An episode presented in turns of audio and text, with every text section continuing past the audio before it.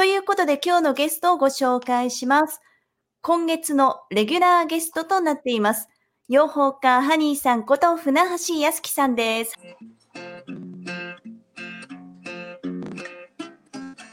あああああああハニーさんが来るよ。ああああああ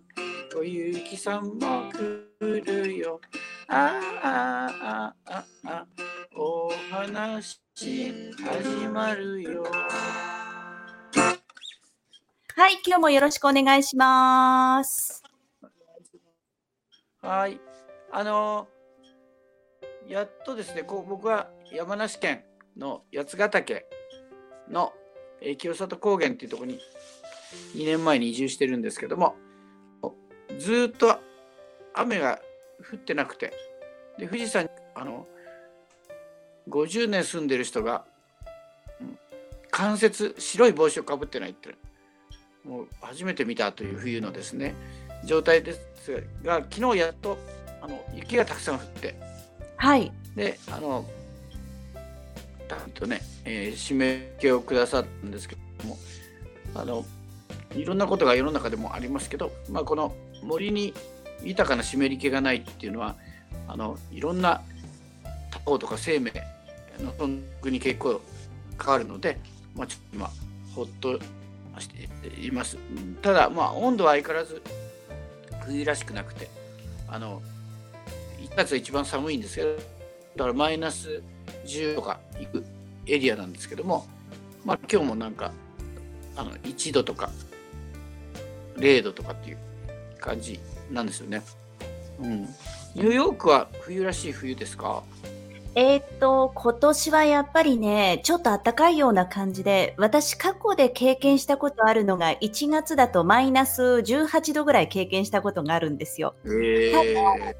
今の気温がですね、何度ぐらいなんだろう。あ、0度ぐらいですね。だから全然寒同じぐらいだない。そう、同じぐらいですよ。だから。うんそうですよね。だからニューヨークの冬ってすごい寒いイメージがありありますけど、うん。意外とね、あったかいですね。そう、全然今あのよ。ベランダにあの鳥が種取りにひまわりの種食べに来るんですけど、水もはい。場も作って冬はもうあのほ本来こんな熱い氷が張って成立しないんですけど普通に今飲んでますからねだからあの氷も凍ってないぐらいだからやっぱりあったかいんですよねまあうんでそういう感じでちょっとその、まあ、異常気象とか観測史上初がずっと続い,、続いて皆さんもそれ慣れっこになってでうん。あんまり観測史上初めてって聞いてももう言葉が耳慣れてしまったので反応しないという暑さ寒さもそうなんですけど、うんまあ、これが生き物たちにはやっぱりすごい影響力があってでやっぱりあの冬は冬らしく寒く春になってこう芽吹いて花が咲いてで夏に、えー大いに茂って、まあ、収穫期。そして、えー冬に需要していくというあのこの四季の流れ。で特に日本はそれが風景とも相まって本当に美しいですよね。で、えっと、今この春に散歩を1時間してきますとちょうど7時ぐらいに、まあ、太陽があのいい感じで昇ってきてっていうのは冬なんですよね。で、えー体内のでスイッチが入ってで日早く暮れますので、まあ、早く休むっていうのはこの、まあ、栄養を蓄えてよよく、まあ、動物たちそうですよねあのうん冬眠するもいますけど、まあまあその際がやっぱりいいのだろうと。で春に、まあ、いろんなこの辺だと、えー新新しいこう芽がいっぱいねあの春の七そうですけどもあのそろそろセリっていうのがこの間神社さんの湧き水の横にセリっていうのが出ててやっぱりすごいエネルギーがあるんですよね湧き水の横で揺れてるセリっていうのをいただいてあのお味噌汁に入れたりあのいただきましたけどもういいしのパワーがあってうん。だからまあ春山菜もいっぱい出ます。で、うん、え夏、ね、大いに働いて日がないですからね。で秋しっかり収穫して冬に備えるというこのサイクルやっぱり大事だなというのがこの雨が降らなかったことで、まあ、大丈夫かなってまあ今雨降らない雪山にない水不足をねあのそうできるたりしてたので心配してたんですよ、まあ、やっと降ったっていう話なんです。でそういう意味であの、えっと、僕があのミツバチ保護っていうのをやあのずっとお話ししてニューヨークでもそれをお話ししに行ったんですけども、はい。はい、であの小木さんの番組でもいろんな面から話をさせていただけたんですけど、うん、はい。やっぱりこの雨が降らない、うん、逆に雨が降りすぎる。でもうこれであったかすぎると花も咲いてないのに巣箱が出始めちゃうんですよね。でそうすると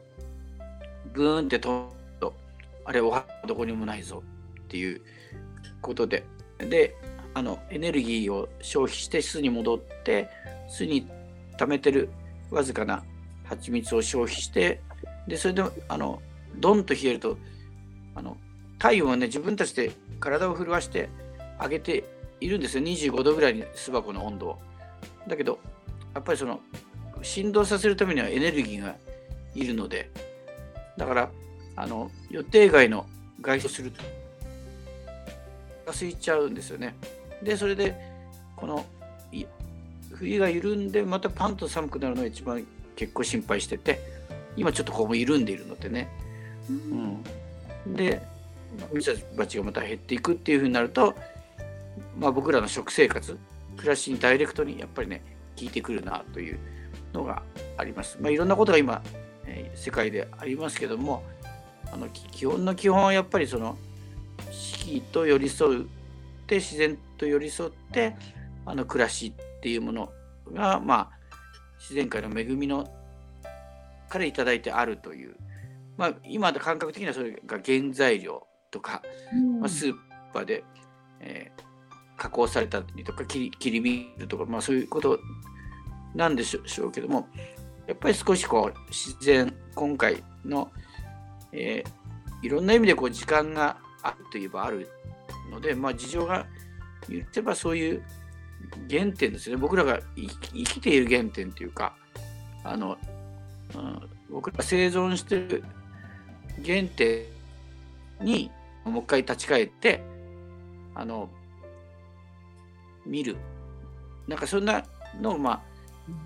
あもし学校がね行けなくなってたらお家でそういうのをあの考え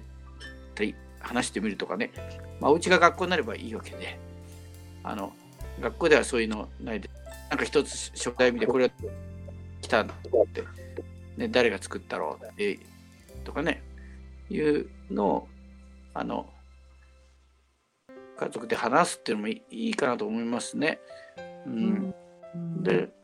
あの「ミツバチと地球私」という映画を撮っていただいたんですけど、はい、あのそれがあのこのご時世なんですがあの主催された方が頑張られて、まあまあ、日本3密ソーシャルディスタンスを厳密に守りながら、えっと、この僕の移住したこの北斗市っていうんですよ。そこで、あの、例会をしてくださったんですね、お話と。で、えまあまあ、ほぼソーシャルディスタンスで、えー、満席くらい80数名あの来てくださってで大きなスクリーンで僕も久しぶりにフルで再度映画を見ましたけどあのなんか今見てほしい映画だなすごい感じました。ああのまだ、うん、今だなって今この時期に見ていただけたらいいなってすごくあの感じました。やっぱりその命がね健康がテーマになってる時代ですからあのなんかこの辺のあの姿家っていうのはそういうことに深い人が多いんですね。あのオーガニックとかまああのアメリカだとオーガニックっていうのは普通に意識、うん、皆さんあるけれども、まあ、どうぞであのやっぱりね関心をすごく持っていただいて見終わった後の反響がすごいお手紙すごいいただいたりとかあ歩いてあの「くれませんか?」とかって今日この後だからちょっとその見られた方がいらっしゃってでちょっとその盛り歩きをして、はい、あの滝小屋でちっちゃなお話し会をできないでしょうかっていうのがご相談を受けるんですけども、まあ嬉しいことで、うん、うん、でその時、まあ、僕があのやっぱりこういうお話をして生き物の世界森の生き物の世界はあの食う食われるのあのピラミッドってあるんですけど、まあ、それはそのでもみんなこうおしなべてバランスして特定のもの特定に得をするという構造はないんですよね。増えすぎたらそれを捕食するものが出てきてあのバランスをとっていくっていうことで、うん、まああのピラ生態系ピラミッドっていう表現しますけど、まあ、実は見てる限り平らにそれがつながっていて縦横無尽に。で必ずこういるっていう感じなんですよね。であの、まあ、だからこう鹿が出てくる畑のものを食べるというのもまあ人間が森をおろそかにしたりとか、うん、からもともと鹿の通り道に畑をったとかいうことだったりするわけですね。まあ、猿でもあのキジでも熊でも一緒なんですけどね。人間目線で見るとまあその害虫と害というふうに呼ばれるけど、うん、まあひっくり返僕からしたらね なんか言われてるかもしれないんですけどまあそういうで、まあ、これから、まあ、こういう時代なので、まあ、ずっと僕がテーマでおし申し上げてるのは、もうその縦につながって、まあ、階層構造があって、あの、なんだろうね、上に吸い上がるような仕組みではなくて、あのこれ自然界がやってるように、いかにも平らで、で、まあ、暖かくて、えーと、つながり合う。で、でまあ、お互いに助け合うという、あの、僕らも、まあ、あのたかだか3世代、4世代前までは、あのこういう森の中でね、海辺、あの畑作や狩猟をして生きたわけですからね。だから、うん、なかなか DNA が急激についていかれないですよね。本当にこう、違う惑星に急遽みたいな感じで。だからやっぱりベースをそちらにこう持つニューヨークで働きながら週末は畑をやってるって人もいると思うんですけど、うん、まあ、そういうコミュニティみたいなものがたくさんできるといいですよね。でそういうコミュニティ広場みたいなあっちこっちにありますけどいかにもこう人間だたちのことしかこう考えていない感覚だとちょっともったいないかなと。例えばそこにミツバチがいれば花があってっていう人間以外の生き物も一緒に交わり合うコミュニティっていうものができていくと、あの、うん、分かりいいですよね。多分こっちもどうやって命があるとか、暮らしが立っているのかとかいうのが分かりいいと思うんですよね。だから今回なんかそういう地域が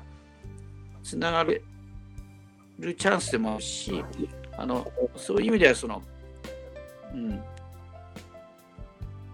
小さなエリアでいいと思いますね。あの何かあった時にあの食べるような体制というかね、うん、あのうん、そういうものをこう見直すあの3世代ぐらいもしかしたらご無沙汰したかもしれませんがあの多分ひいじいちゃんの時代はそんな感じだったと思うんですよね。あニューヨークといえども。確かに。うん、うんうん、そういうものをもう一回原点回帰して命の源がどっから来てるかねっていうことを皆さんこうやってコミュニティ作ったり自分で、うん、種植えてみたりするとか、まあ、今までのこと以外に新しいことを僕は好き得意って言いますけどいやをあのちょっと深めてみるとかチャレンジしてみるとか、うん。何でもいいと思うんですけどあのこのアフターコロナの後のスタート今その現状対処だけしてると